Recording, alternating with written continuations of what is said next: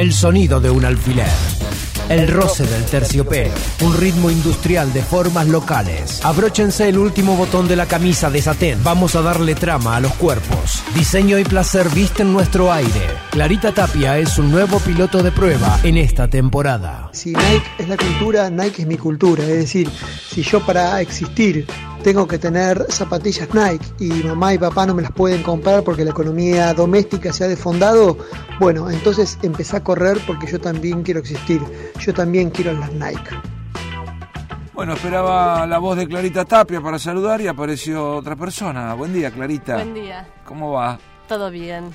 ¿Quién era? Esteban Rodríguez, em, hablando un poco de em, para mí, hoy quería hablar un poco de la dimensión política del gusto. Ajá.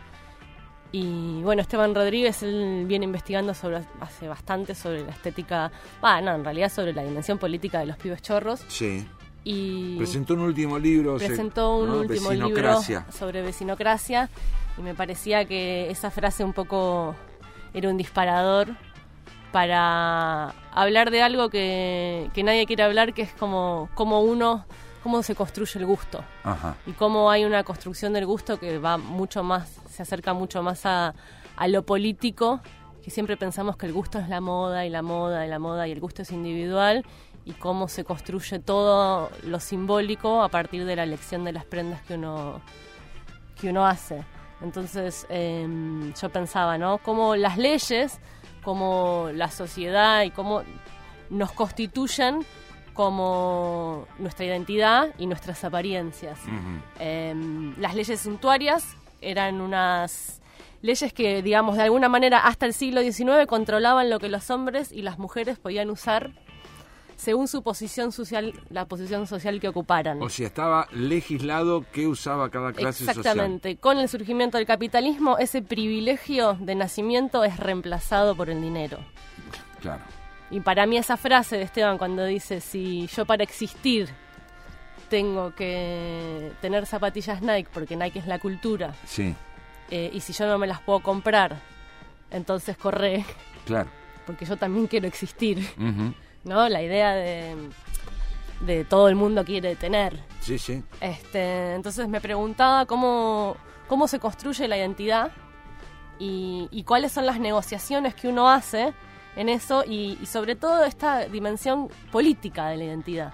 ¿no? Cómo hay eh, esta identidad, estas, estas estéticas, tienen eh, sentido, construyen sentido y, y, que no es un sentido subjetivo netamente, ¿no? Uno, yo creo que cuando uno se viste está articulando de una forma gusto, dinero y mandatos. Sí, sí, sí.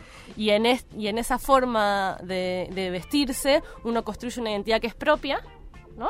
propia, pero a la vez es colectiva. Y es en esta identidad colectiva que las apariencias para mí te permiten mostrar nuestras posturas políticas, posiciones políticas, que no, no son necesariamente la idea de la política partidaria, sino la idea de la, dimensión política como ideología. Eh, no sé, yo pensaba...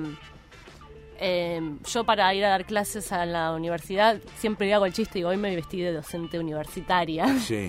y entonces un poco lo que hago es, digamos, combinar con lo que yo me identifico y un poco con lo que yo eh, necesito ciertos elementos de las prendas que me hacen sentir que soy una docente universitaria. Eh, y lo que creo que esperan de mí, no sé, digamos, ahí. Y, a partir de eso yo construyo una identidad y una apariencia que es propia de. No es solo, no es solo propia. Em, claro, es un poco como el rol de un actor o una actriz, ¿no? Porque el eh, este, el vestuario que va a usar ese, actor o actriz eh, también constituyen el personaje que le está Exactamente. Formando. Es un poco pensar en cómo la, la ropa que uno elige para ponerse construye identidad y que y cómo esa, esa identidad es colectiva y cómo los otros te, te, ven a través de eso. Entonces, para mí, em, un poco lo que. Para mí, el texto este que habla de los pibes chorros, para mí no hay política sin vestido, ¿no? O sea, cada, cada movimiento social tiene una identidad y cada cada estrato social, cada, cada ser tiene una identidad que es colectiva a la vez, no es solo individual esa idea de... Y no es solo seguir a la moda, porque nosotros todos nos compramos ropa industrializada y construimos identidad en ese sentido. Entonces, cuando Esteban habla del pibe chorro, que para mí es súper interesante, él eh, es un texto, va, en realidad es una, una tesis de Sergio Tosconov, que se llama Tres movimientos para explicar por qué los pibes chorros usan ropa deportiva cara. Ajá. Y un poco lo que dice es, si los pibes chorros cambian el motín por plata y con la plata compran zapatillas, entonces los pibes chorros son más pibes que chorros. Claro. Porque si la están si la idea, si la idea es gastarlo en zapatillas, en zapatillas, tiene que ver con existir, con identificarse con, con, con esta identidad con, gastar el dinero en construir, constituirse como identidad. Claro, no es alguien que roba por necesidad para sobrevivir, sino para... Eh, ahí ya no, no, sé si lleva a, a, entender tanto, digamos, pero me parece que es interesante como, como como disparador, ¿no? Dice, no hay una contracultura en el choreo, sino la voluntad de escribirse en los valores que proclama el mercado, ¿no? Es mm. todo el mundo esto. Todo el mundo quiere ser, todo el mundo quiere pertenecer, existir. Y lo interesante cuando se cuando analiza la estética, de dónde viene la estética deportiva y por qué usan eh, ropa deportiva cara, sí. ¿no? Que es la típica clase, eh, crítica que hace la clase media a, los sectores populares. ¿Por qué se compran unas zapatillas caras? ¿Y por qué no usan la marca clase B? ¿Por qué usan Nike? Entonces, eh, un poco lo que dice es que los pibes chorros lo que van haciendo es oscilando entre el ocio forzado, la desocupación, la ayuda social y, el trabajo precarizado, y lo que hacen en esta estética es revalorizar estéticamente la estética del ocio, ¿no? La ropa deportiva como estética del ocio, ¿no? ¿Quién, ¿Cuándo te vestís con ropa deportiva? Cuando, cuando no trabajás. Claro. Para no ir a trabajar, cuando estás en el ocio. Bueno, ellos están, son forzados al ocio porque son desempleados, porque no tienen trabajo, y entonces revalorizan estéticamente, por eso digo la dimensión política de la estética, sí. Eh, esta idea de del desocupado, de que no están trabajando. Y uno podría pensar también, hay toda otra referencia en, relación al universo futbolista, ¿no? Por otra parte, porque después estéticamente es el look del futbolista. Claro. Pero bueno, significa, digamos, uno con ropa deportiva no en todos los lugares puede ir a trabajar.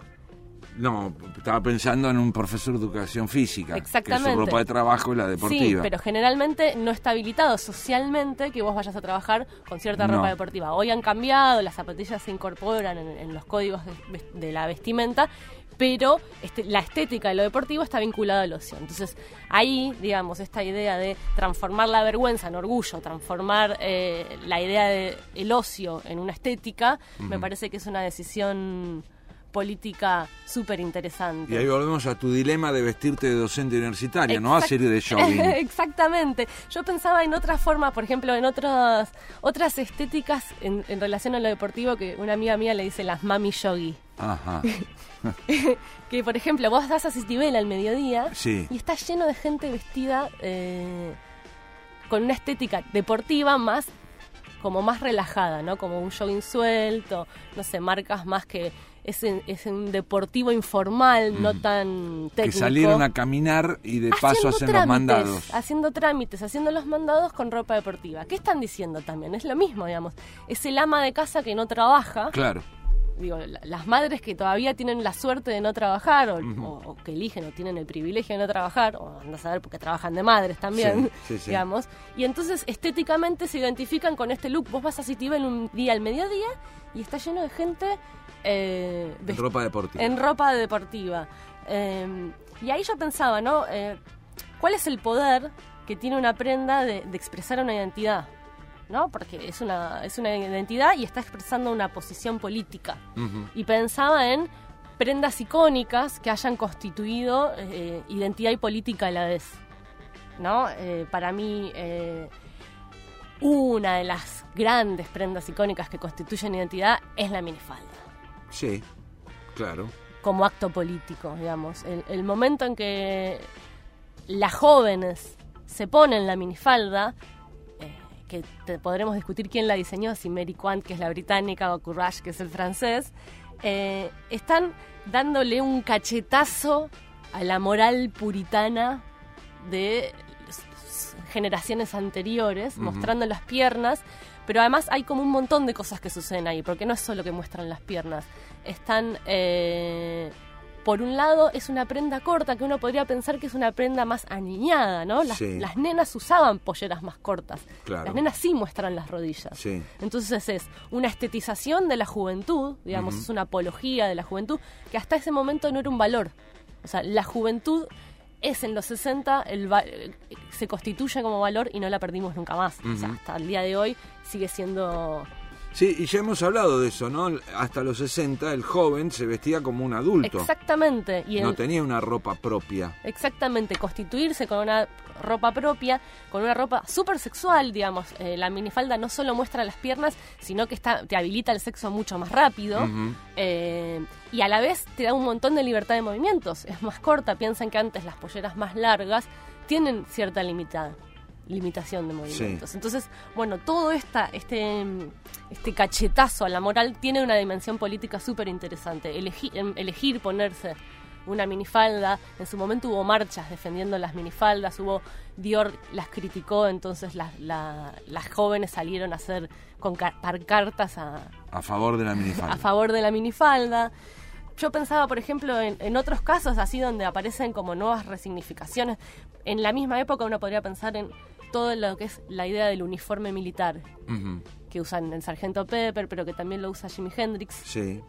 Y, ahí también es como una, quizás no es tan fuerte políticamente, pero hay como, están, están eh, riéndose un poco de la jerarquía y de los espacios de típicos de militares, digamos, ¿no? Es como una burla. Entonces uno empieza a ver eh, cómo hay elementos todo el tiempo de las prendas que constituyen discursos políticos. Después tenemos casos obligados, por ejemplo, lo que sería lo que se llama la divisa punzó del rosismo, la famosa franja roja que usaban, que obligaban los rosistas a, a utilizar para identificarse como federales, ¿no? Y toda la estética del rojo en relación a la idea de al federalismo versus unitarios.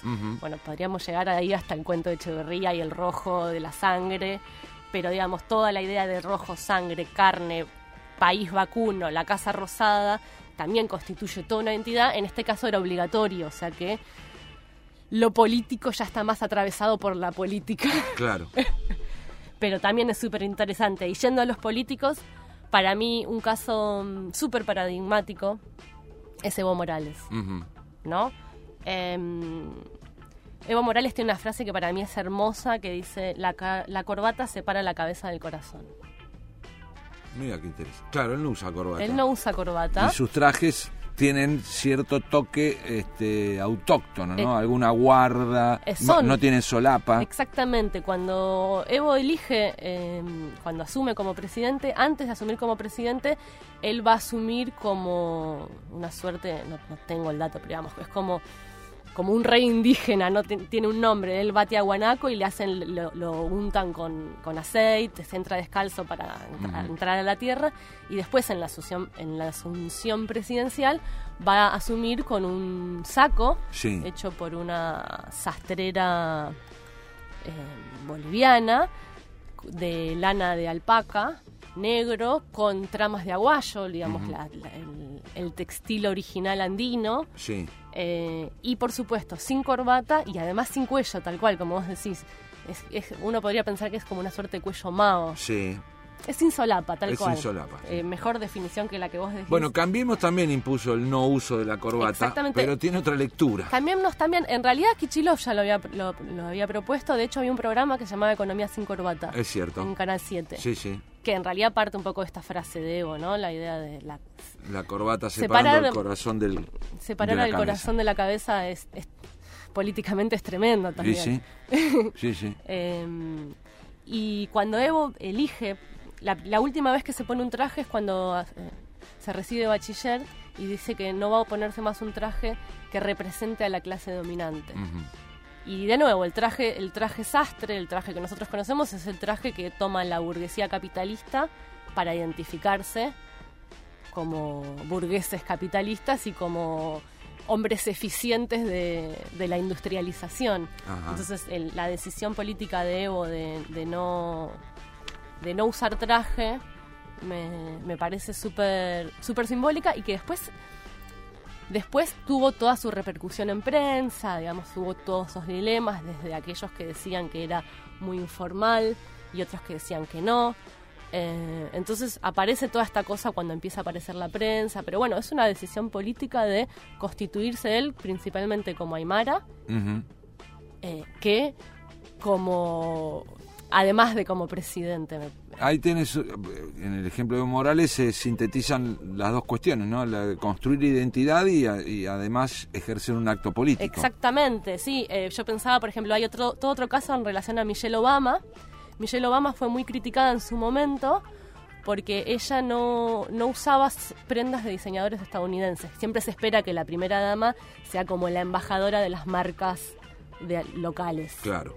Eh, y ella lo que priorizó fue lo, negro por lo americano. Entonces eh, se vestía no solo con marcas estadounidenses, pero sobre todo con marcas de diseñadores africanos, con marcas de diseñadores que trabajaran estéticamente la idea de lo negro. Entonces es re interesante porque ella está reivindicando lo negro por sobre lo estadounidense, que es un poco bueno, no, no es lo que viene a hacer Obama, pero bueno, es la mujer del primer presidente negro, entonces no, no hay duda de que ahí es súper interesante. Y para mí lo, lo piola es pensar eh, cómo esta dimensión política, que tiene que ver mucho más con la estética y la dimensión ética de las prendas, y por el otro lado uno conoce la dimensión más política, más, más conocida, o la que más se de la que más se ha escrito, Solkin tiene un libro de eso, Susana Solkin es una socióloga de la moda, que tiene que ver con la idea de la moral y el consumo responsable, ¿no? Uno cuando habla, se habla de la política del vestir, generalmente se habla de fomentar el consumo responsable y la, y la, y la, el peso político de las decisiones que para mí es una dimensión mucho más liberal en ese sentido, porque en realidad lo que vos estás dejando en esta idea de consumo responsable, que es súper necesaria, pero es depositar en los consumidores responsabilidades estructurales que debería ser el Estado, digamos, el Estado debería ser quien asegura que no haya trabajo esclavo, que las fibras no tengan algodón, que el algodón transgénico no sea cancerígeno para quienes lo cultivan. Entonces, para mí esta dimensión política estética es mucho más potente simbólicamente que toda esta dimensión política moral que va, que para mí es más liberal, esa es como, ahí ya es mi, dimensión. Tu dimensión. Y, ¿no? Entonces, y espacios, y esta idea de resignificar espacios, no sé, para mí lo, hizo el feminismo con el rosa, sobre todo en Estados Unidos, cuando, cuando Trump salió a decirlo de que las agarren de la vagina, dice take them from the past y no sé qué, y ahí salieron todas con unas eh, vinchitas de vaginas, que eran como de gatito, pero en realidad la idea de pussy con con vagina, que es como un doble sentido, y reivindicándolo como símbolo. Lo hace Cristina con las calzas. La reta con Crocs. Sí. También, digamos. es, reivindicar un estilo de vida. Claro. Este, y para mí, como para cerrar, em, un poco pensaba en, la época del 2001, dos identidades que fueron súper potentes.